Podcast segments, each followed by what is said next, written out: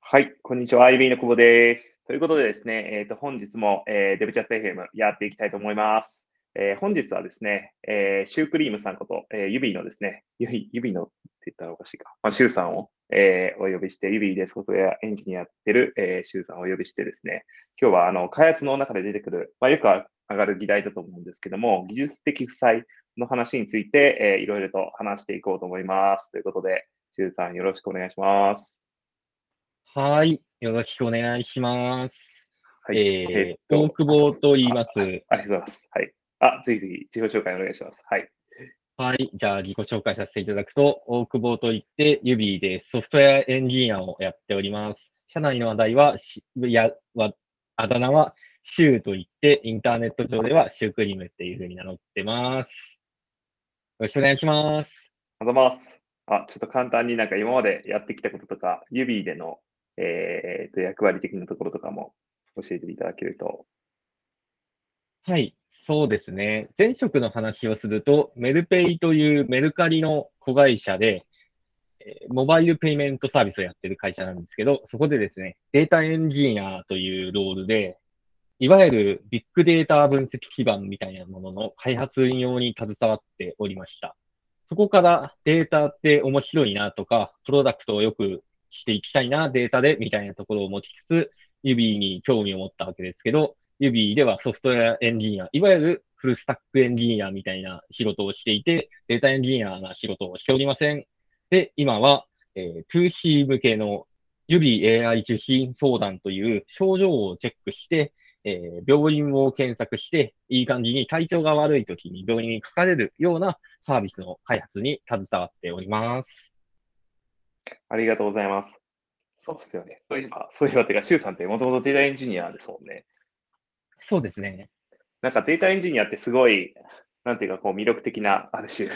なんでしょう、トレンディーな、しあの、職種かなと思うんですけど、そこからなんか SWE にもう一回、えー、っと、あ、けど結構あれか。データエンジニア、けど、もともとあれですよね。あの、バックエンドとかフロントエンドとか、あの、アプリケーション側もされてて、で、その後データエンジニアになって、もう一回ソフトウェアエンジニアって感じですよね。多少そうなんですけど、割と自分のキャリアの中では、SRE とか、データエンジニアとか、若干裏方、プラットフォーマー、インフラ屋さんみたいなことの仕事をやってた比率が多いです。で、そんな中で、なんでデータエンジニアから直近ソフトエンジニアかって言われると、いくつか理由がありまして、まあ、データエンジニアリング一定やりきって、ちょっと飽きてきたなっていう部分、コンフォートゾーンから抜け出そうっていうありふれた理由が、まあ、一つあるのと、データエンジニアをやってるだけだと、基本的に誰かが吐き出したログとか、すでにあるデータを使っていい感じに何か分析をしようだとか、そのための環境整備しようっていう、かなりドメインが絞られたような仕事が多くてですね、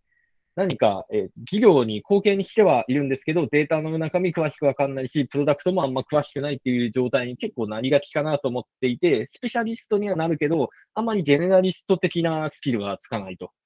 だけど、一定その仕事をやる上では、周りのことを知っておいた方がいいかなと思っていて、えー、そういう思いもあり、まあ、あと単純に楽しそうだという思いもあり、生じて、ユビーのフルサックエンジニアとして働き始めたっていう感じです。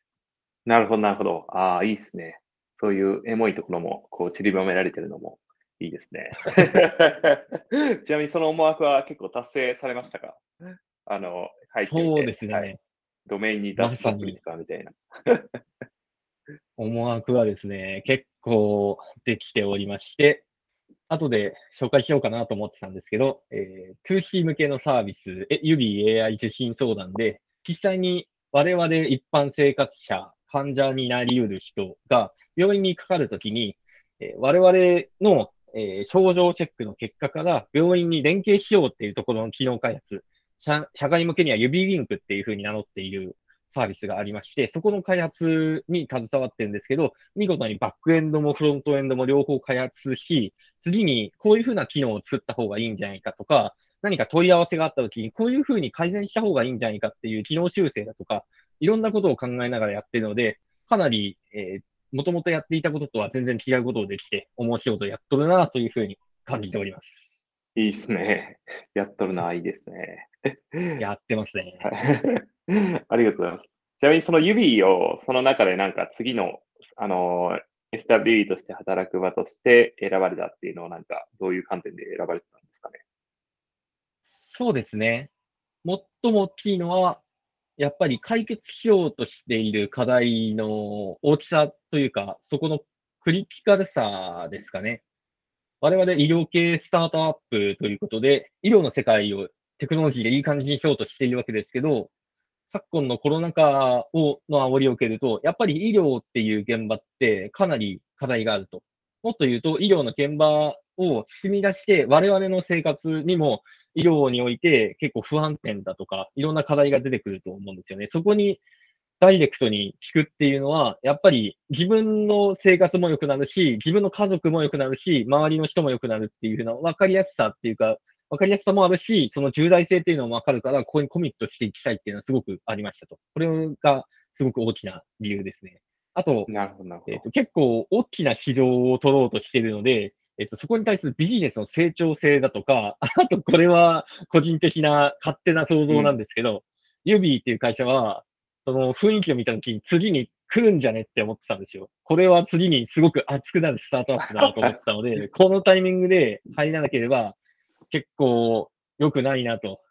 チャンス逃すなと思ったんで、ジョインした感じです。ああ、いいですね。なんかそれ、やっぱりメルカリとかメルペイとかもそうですけど、にいらっしゃった方とか、まあ今まであの、シュウさんご自身もいろいろ他にもヤフー、ヤフーとかでしたっけとかもいろいろ成長しているところを見られてると思うんで、めちゃくちゃ嬉しいですね。その嗅覚が働くというところが。なるほど、なるほど。ありがとうございます。ちょっとじゃあですね、あの、今日の、えーと、テーマの技術的負債みたいなところについて、えーと、話していこうかなと思うんですけども、えー、っと、最初にまあ、あの直近でどういったところでそれをこう感じたかみたいなところですね。はい。っていうところについて、ちょっと簡単にオーバービュー的なところをお話しいただくことできますかね。はい、大丈夫です。直近取り組んでいることですと、さっきの通り、私は指 AI 受信相談という 2C 向けの一般ユーザーが使えるようなアプリケーションっていうのの開発に携わっているんですけど、いるんですけど、その中で指リンクという患者とクリニック、町の診療所を結ぶための仕組みを開発していて、えー、これを3ヶ月前ぐらいからやっておりますと。で、見事にですね、最近ものすごくスケールしておりまして、この連携できるクリニックさんがすごい指数関数的に伸びているんですね。そこに対するコミットできるっていうのは結構一定面白くて、そこが大きな直近に取り組んでいることかなと思います。一方でですね、今回のテーマにおける技術的負債とその対象みたいな話だと、スケールしちゃったんですね。スケールしたっていうことはなんか怪しそうだと。特にですね、えっ、と、もうちょっと後で口述しようかなと思ってたんですけど、もともとスケールすることをそんなに前提に作られないまま、スケールするっていう文脈を載せちゃったことによって、いろいろトラブルが起こっていたりだとか、あと、医療機関、病院とかクリニックっていうものを抽象的に扱うデータ構造とか、うん、えっ、と、いろいろその指リンクっていうドメインをちゃんと切ってなかったことによるシステムやデータの不整合さというか、あんまり綺麗じゃないみたいな状態から生まれて、えー、開発のスピードが落ちたりだとか、そういうふうなことがあって、直近はその負債解消の一環として、医療機関のデータをちゃんときれいに扱えるようにしましょう。それこそ、まあ最悪エンジニアが生の SQL をデータベースにぶち込んで、何か修正しようみたいなことも可能だと思うんですけど、そういうのをやめようっていう話だとか、うんうん、あとは、もうちょっとアーキテクチャを整理して、例えばリリースを別々に、大きな単位でやるんじゃなくて別々にやって開発サイクルを上げようだとか、そういうふうな解消の動きっていうのをやっておりました。うん、なるほど、なるほど。なるほどですね。生々しい感じですね。ね ちなみに、あの、最初、できたんってどれぐらい前でした？あの、システムとして生まれたのって。なんか、あの、結構見てたら、なんだろう、バージョン何みたいな感じで、結構その管理画面のバージョンが大きく変わったりしたかなっていう感じもあるんですけど、なんか、そこら辺の変遷とかも、ね、はい。変遷は、自分が入社前にもう生まれていたシステムなので、あんまり詳しいことは言えないんですけど、結構年単位で存在してたんじゃないかなと思います。ああ、まあ、そうですね。そっか。つなぐって言っても、その、えー、っと、いわゆる指の、えー、指 AI 地震相談で、問診のデータができて、まあ、それをこう送るところとかも含めて言ってるって感じですかね。最初に。そうですね。ああ。もともとあった仕組みに載っているので、はい。履歴、歴史で言うと、1年以上あるものの上に結構乗っかってやったという、はい、はいはいもっと前からあるやつですね。POC 的に。あの、それを作ったのは、あの、僕なので、あの、PO、PO をやってた時なので マジでごめんなさいっていう 気持ちなんですいやいやいやいや。はい。なるほど、なるほど。ありがとうございます。えー、っと、なるほどですね。で、えー、っと、それがあって、ちなみになんか、それが、こう、周さんの中だと結構、それができた背景みたいなんてどういうふうに捉えられてるんですかね？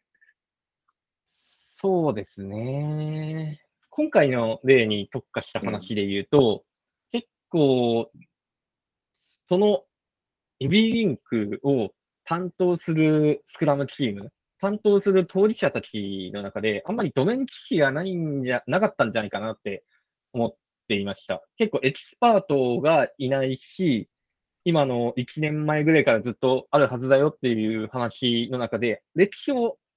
知らない人ばっかりでやってたんじゃないかなと思います。なので、ある断面を切り取って、スナップショットで見たときに、まあ正解っぽく見えるものは作ったと思うんですけど、それより過去に遡って、経緯も知った上で、本当にあるべき姿を描けたかっていうとそうでもなくて、その辺がうまくあるべき姿にならなかったがゆえに、そのギャップが負債として出てきたんじゃないかなっていうのは思います。あとちょっといくつか考えられていて、うん、はい。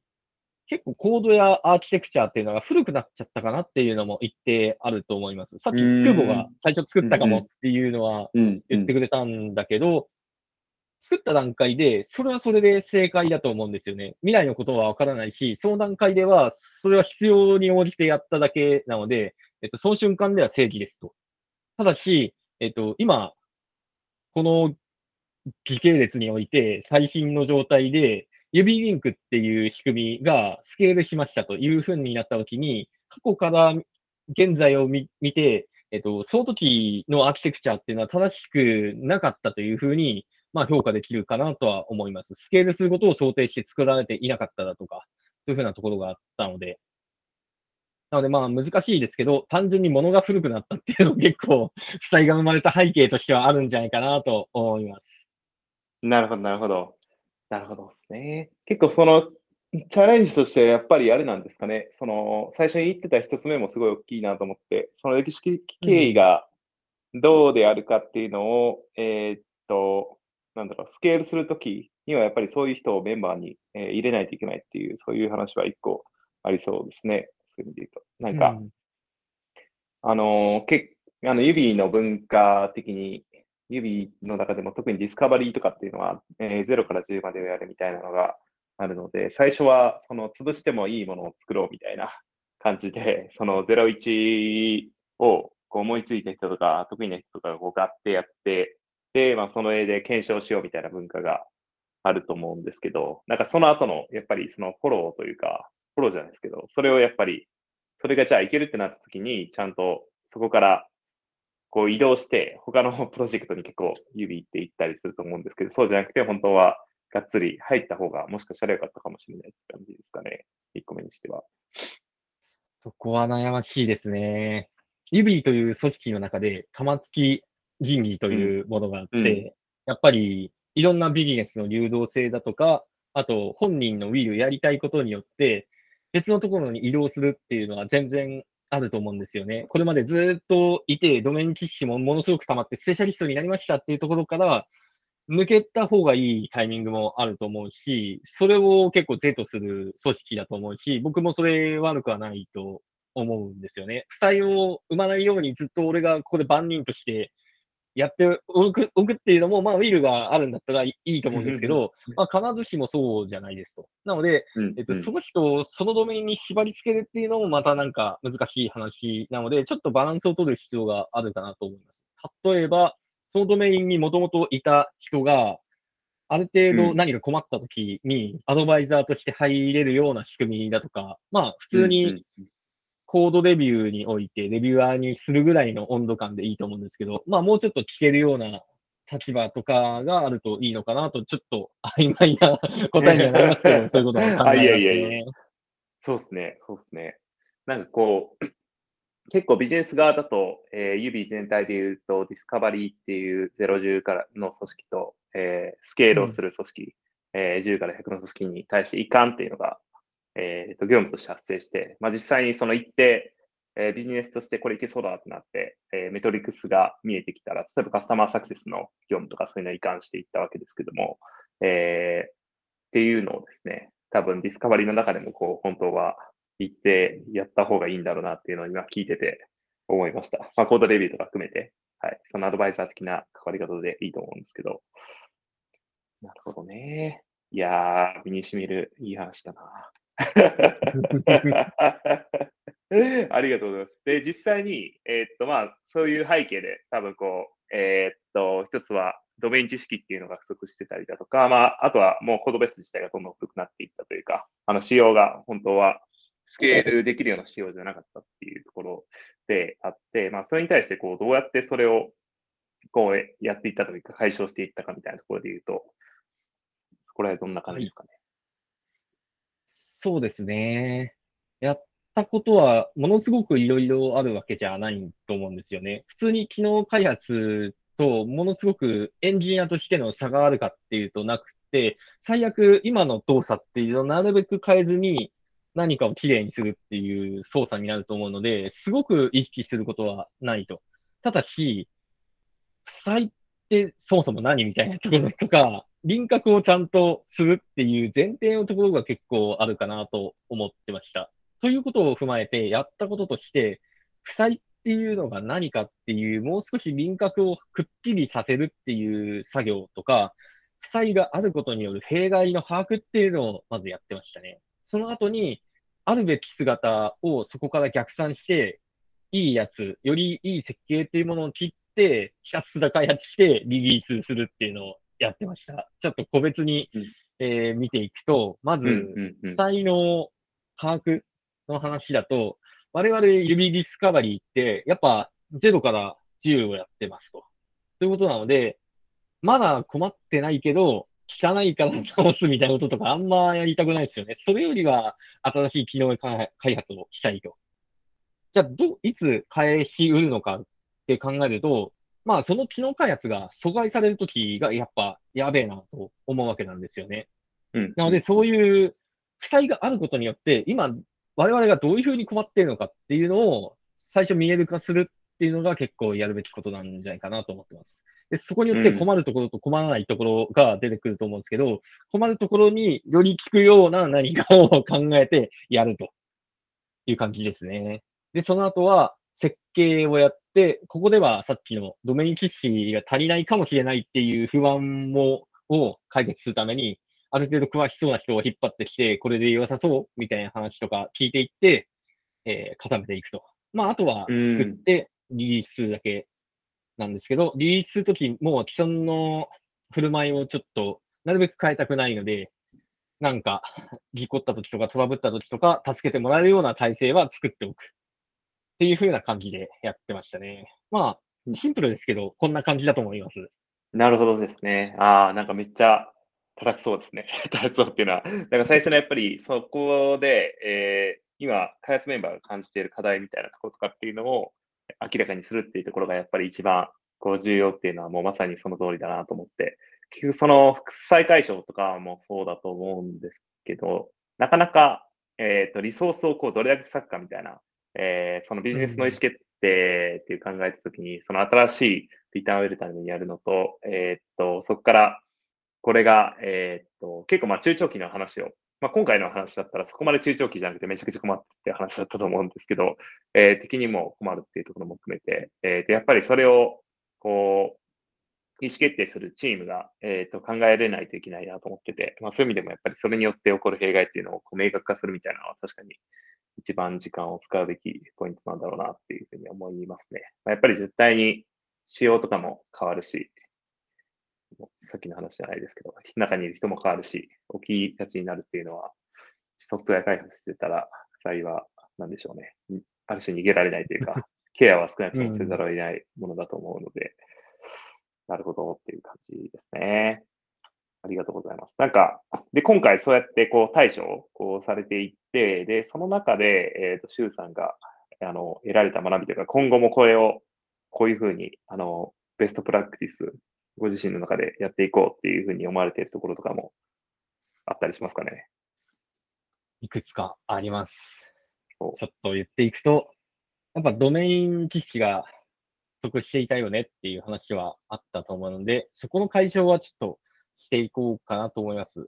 もちろん詳しい人を貼り付けるっていうのも一つの手だと思うんですけど、まあ、そこまでやるとやばいと思うので、ある程度、この期間ぐらいはチームにいて助けてくれっていうふうにお願いするだとか、もうちょっと密に話をしていいっていうふうに、誰かに助けてもらえる体制を作るっていうのが1点目かなと思います。あと、ちょっと2つ思いついたんですけど、えー、っと、いわゆるコードとかアーキテクチャの不吉な匂いっていうものを感じ取っておこうかなと思っていて、この不吉な匂いっていうのは、マーキー・ファーラーのリファクタリングっていう本に書いてあった表現、ちょっと使ってみたんですけど、まあ、コードを書いてると、あ、これやばいかもとか、アーキテクチャこういう風に組んでると、あ、こういう時もしかしたら将来やべえかもな、みたいな風にちょっと思う時は我々あると思うんですよね。一方で、そういうのを配して、ものすごく綺麗なものを作って出そうっていうふうにやると、スピードも落ちたりとかするし、まあ、あと普通に将来のことってわからないので、将来から見たらやばいものを作っているっていう可能性を、今現在綺麗なものを作っているつもりでもあるような気がするんですよね。総じて何かあった時にこういうふうに問題が起こり、起こりうるだろうっていう課題感だけは持っておいて、うん、後で問題提起できるようにしておけば、まあまあそんなに悪くないんじゃないかなと思ってます。うん、結局のところ、負債っていうものが何かっていうのをあんまりわからないまま走り続けているのがやばいようなことだと思うので、解消までいかいかずとも、その負債っていうものがあるよっていうことを把握しているっていうのが結構重要かなと思います。あと最後にちょっとエモ方面なんですけど、うんうん、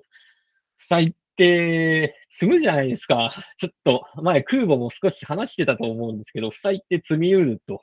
これ回避する方法はないですというところなので、もう諦めて、負債は積みますというふうに強い心を持って やるのも一つの手かなと思います。逆に、負債を積みそうだからちょっと怖いっていうふうに萎縮すると、我々の開発スピードとか、チームの連携ってすごく落ちうるものなのかなと思うので、学びとして、えっ、ー、と、負債は若干怖いですけど、うん、そこに対する恐怖心っていうのは、我々の中でちゃんとコントロールするようにしないとあかんなっていうのはありました。なるほど。まあ、結局は、そうっすよね。気持ちの、気持ちのというか、まあ、そこを前提としてこう付き合っていかないといけないものっていう感じですよね。なるほど、なるほど。ね、なるほど。ありがとうございます。その、なんか、そのマーティン・ファーラーが言ってた、えー、マーティン・ファーラーでしたっけ？あの、その匂いを感じろというところとかって、まさにすごい重要だなっていうのと、まあ、現実的な回として、その、まあ、そこで、直すとか、インベストかけるっていう意思決定というよりは、やばさっていうのをマークしておくみたいなのすごいいいなと思ったんですけど、それってなんかこう、チーム全体でそれをこう、やっていくためのなんか、ハウみたいなのとかってあったりするんですかね？なんかライブラリーとか、まあライブラリーはあんまりないか。なんていうか、ドキュメンテーションをこうみんなが頑張るみたいな感じにやっぱりなるんですかね？そうですね。直近はそうかもしれないですね。もうちょっとメンバー増えてくると、ドキュメンテーションとか、あるいは適切なツールを考えてやるっていうのもいいと思うんですけど、まだ今の我々の組織だと、ある程度当事者が知ってればいいかなぐらいの苦練の負債みたいなにやってても、ね、まあ、そんなに困らないんじゃないかなと思ってるので、なんか具体的なハウはないですけど、まあ、もうちょっと時間かけて角度を高めていくでもいいかなって思っています。なるほどですね。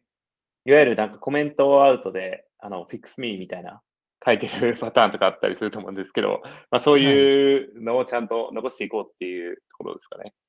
そうですね。まずはその程度でいいかなと思っております。うん、うん。なるほど、なるほど。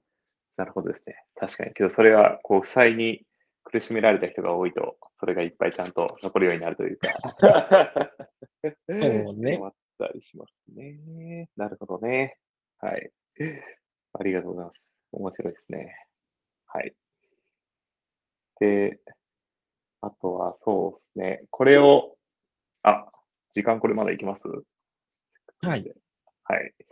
あ、ありがとうございます。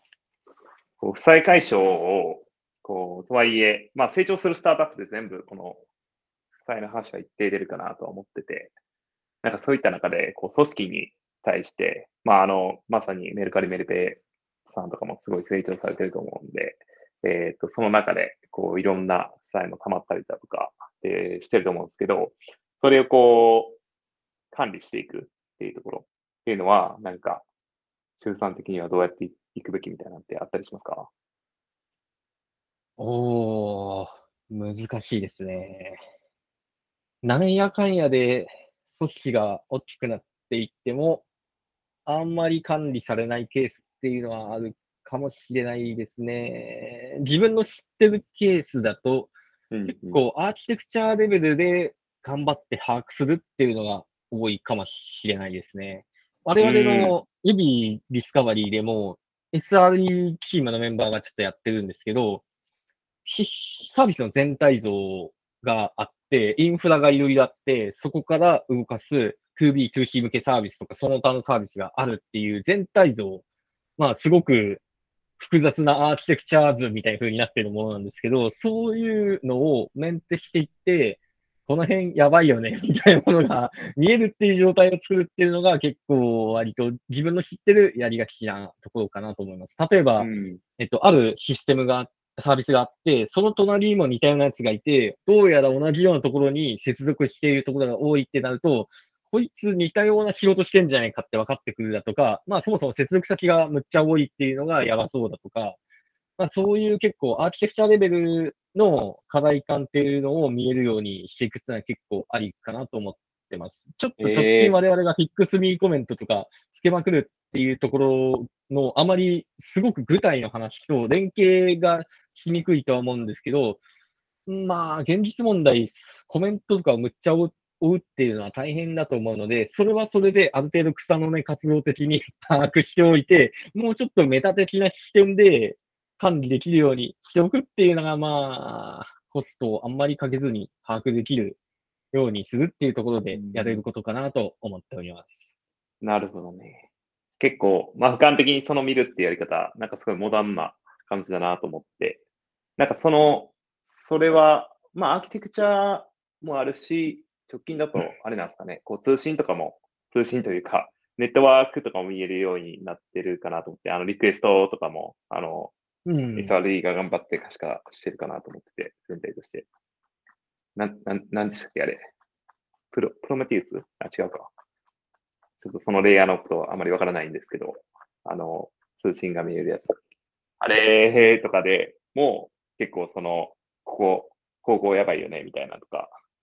その、こことここが結合してるのおかしくないみたいな、そういうのも見えてくるっていう感じですかね。結構なんか、それはいけてますね。なんか今風というか 全体アーキテクチャー見て、あの、ちょっとリファクターして、リファクターというかですね。まあ、再解消していくっていうところですよね。なるほど。素晴らしい。この、これを、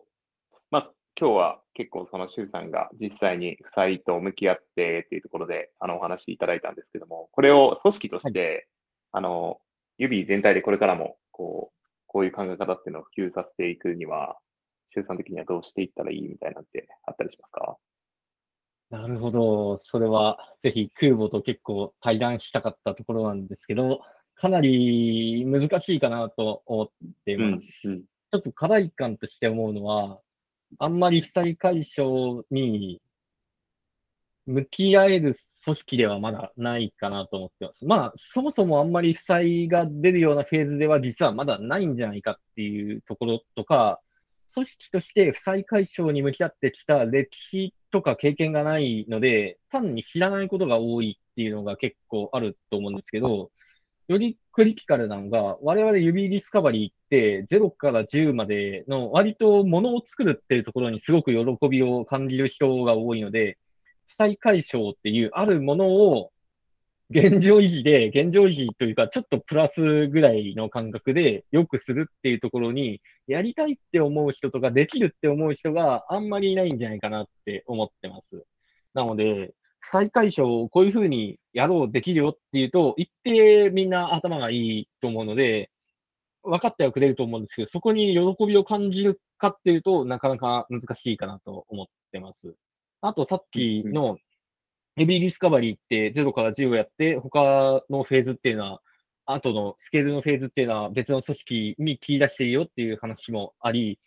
まあちょっとそこに合わせて我々がそもそもやるべきかとか、まあやってもいいんですけど、どういうふうに組織を分けていくのかとか、まあ、どういう立て付けにするのかっていうのは考えながらやっていく必要があるかなと思います。総じてちょっとわかんないっていうのが 僕の所感ですね。ああ、ベストな。ノウハウ共有とか学びを共有するっていうのはできると思うので、まずは一旦それをやってみてもいいかなと思います。なるほど、なるほど。まあ、そのビジネスとして、やっぱりそのスケールしていくというか、そこまで、こう、負債をがっつり解消して、まず、そうですね、っていうところに対しての、えっ、と、投資ができる領域っていうのが、まあ、スタートアップなので、ままだそこまでそもそも多くなかったりだとか、まあ、さっきあのおっしゃっていただいたみたいに、結構やっぱりビルのところっていうのはある気がしますよね。なんか、ディスカバリーの場合だとやっぱりプロダクトに対して、えっ、と、テクノロジーっていうところにえの興味は当然みんなあるとは思うんですけども、なんかいわゆるこう世の中ですごいスーパー、スーパーというかめちゃくちゃあのテクノロジーに対して興味があってっていう人のタイプよりはプロダクト、まあそこの、えー、ビジネスっていうところに結構興味が、まあ結局はある人が多いのかなと思って、そういう人からすると、えっ、と、ビルがもうちょっと、それの、えー、ビジネスをドライブさせるにはどうしたらいいかみたいなところを考えるのをやりたいっていうことですよね。で、まあ、もっと、こう、すごいテック寄りというか、それをどうやってじゃあ、綺麗にアーキテクチャを作っていくかとか、そういったところに興味がある方っていうのは、えっ、と、それはめちゃくちゃ募集しているというディスカバリーとしては。その通りでございます。そうですよね。まあそういった方が、あの、まあまだ少ないっては言っているんですけども、まだまだ、あの、まだまだというか、これからどんどん増えてくるし、今でも、既存でもまあ実際はありますよね。そうやって、あの、なんだろう、もっといいアーキテクチャにしないといけないところとか、そういう設計しないといけないみたいなところとかも含めて、データの設計とかも含めてありますもんね。なので、はい、大募集してますよというところで、あの、締めさせていただければなと思います。はい。はい。はい。ということで、えー、本日はですね、えー、ユビーのソフトエンジニアの、えー、シュシュークリームさんこと、シューさんにお話いただきました。負債の解消についてでした。ありがとうございました。ありがとうございました。